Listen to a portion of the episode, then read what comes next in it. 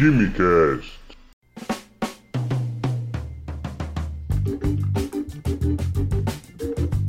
Alô, gênios, apreciadores de Química e Ciência desse Brasil, senhoras e senhores, sejam bem-vindos a mais um Quimicast. Eu sou Vinícius, químico e pesquisador, e no episódio de hoje nós vamos falar sobre por que limão mancha a nossa pele. E a gente vai explicar um pouquinho do que acontece no, na nossa pele quando entramos em contato com o limão e nos expomos à luz solar e aquela mancha marronzada que fica na pele, às vezes avermelhada, às vezes dá bolha e tudo, dependendo da gravidade da lesão.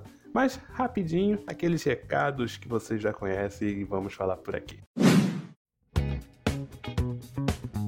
Bom, aquele recado que você conhece de sempre, compartilhe este episódio ou outro episódio do KimiCast com um amigo, contribuindo assim para aumentarmos a nossa podosfera e com isso nosso conteúdo atinge um número de pessoas cada vez maior. Conto com você nesta corrente do compartilhe um episódio. Hoje também é dia de salve. Salve para os ouvintes Lucas Almeida, que mandou um e-mail com três sugestões de temas, temas bem da hora. A gente já está num processo de pesquisa desses temas e em breve vai estar tá saindo para vocês. Pro Pedro Sansoldo, que disse que adorou a dinâmica do KimiCast Celebridade sobre Lavoisier. Valeu, Sansoldo e também para Laís Matos, estudante e futura pesquisadora, que também adorou o podcast sobre Lavoisier. Ah, para quem gostou desse formato mais comprido, num formato de conversa, nós sim faremos mais podcasts nesta pegada, principalmente sobre história da química, onde a gente vai falar muito mais do que química. A gente vai falar sobre contexto histórico da época, vai inserir uma série de outros temas, uma sopa de assuntos, mas sempre trazendo bastante informação química histórica para vocês principalmente nesses podcasts sobre a história de alguns dos nossos mais importantes cientistas e químicos da nossa humanidade, do nosso tempo.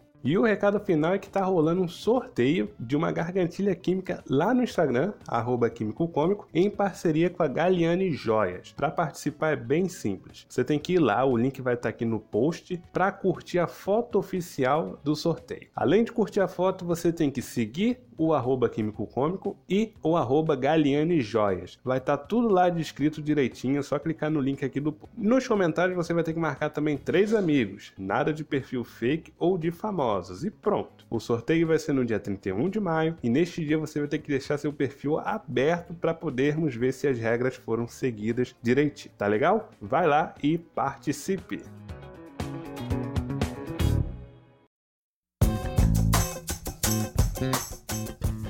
Nem muito tempo que isso aconteceu, mas nós estávamos voltando de férias de férias de verão, as férias do final do ano, e a gente estava no refeitório almoçando e chegou um amigo conhecido da, dos meus amigos e tudo, e que ele estava com uma, o braço enfaixado e logo tempos depois ele tirou a faixa e tudo, tava uma mancha marronzada e avermelhada bastante feio, assim, pela magnitude, pela expansão das manchas, né? Aí a gente havia perguntado o que, que tinha acontecido, tudo, e ele falou que era limão na praia. Aí, limão na praia, meio que essa história já tem um tempo, mas despertou um pouco da minha curiosidade recentemente de saber por que, que o limão mancha a nossa pele, quais são as consequências da exposição ao sol na presença do limão na nossa pele, o que, que tem no limão para acontecer isso. O sumo e a caixa do limão possuem bergapteno. Bergapteno é uma substância derivada do psolareno e pertence à classe das furucumarinas ou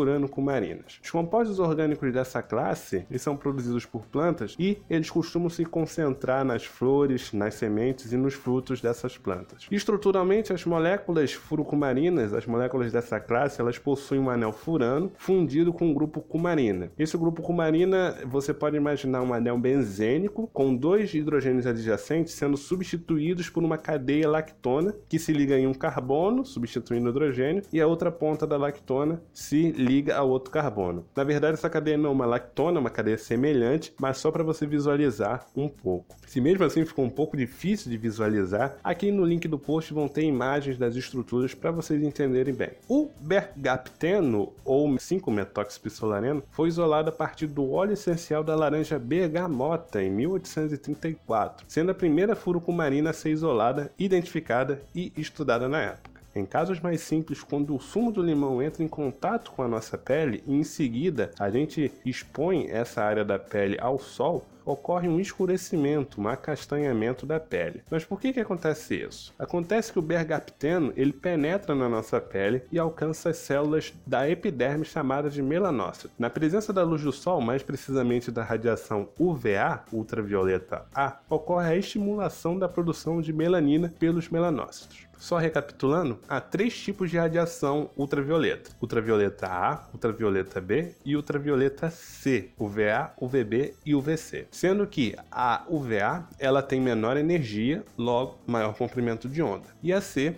ela tem a maior energia, logo menor comprimento de onda. Por isso é que temos que a ultravioleta C é a mais perigosa no que se refere ao câncer de pele, pois ela tem energia suficiente e comprimento de onda baixo, também suficiente para promover alterações no material genético das células da nossa pele. No que se refere à produção de melanina nos melanócitos, melanina pode ser um nome conhecido para alguns, mas para quem não se ligou, a melanina é uma proteína responsável pela pigmentação da pele. Se a produção de melanina é estimulada na presença do bergapteno nas células da epiderme, a região sofre um aumento da pigmentação, tornando-se mais escura, mais amarronzada. Esse processo é conhecido como fitofotomelanose, que é definido na medicina como uma certa manifestação alérgica. Além de ter um nome complicado, esse quadro também pode pode ter alguns tipos de complicações. Nos casos mais graves de fitofotomelanose, podem ocorrer vermelhidões de maneira mais prolongada, inchaços, edemas e bolhas. Tratamentos tópicos ou orais podem ser necessários para tratar a inflamação da pele. Esses sintomas surgem em média 24 a 48 horas após o contato com o agente que contém o bergapteno e a exposição solar.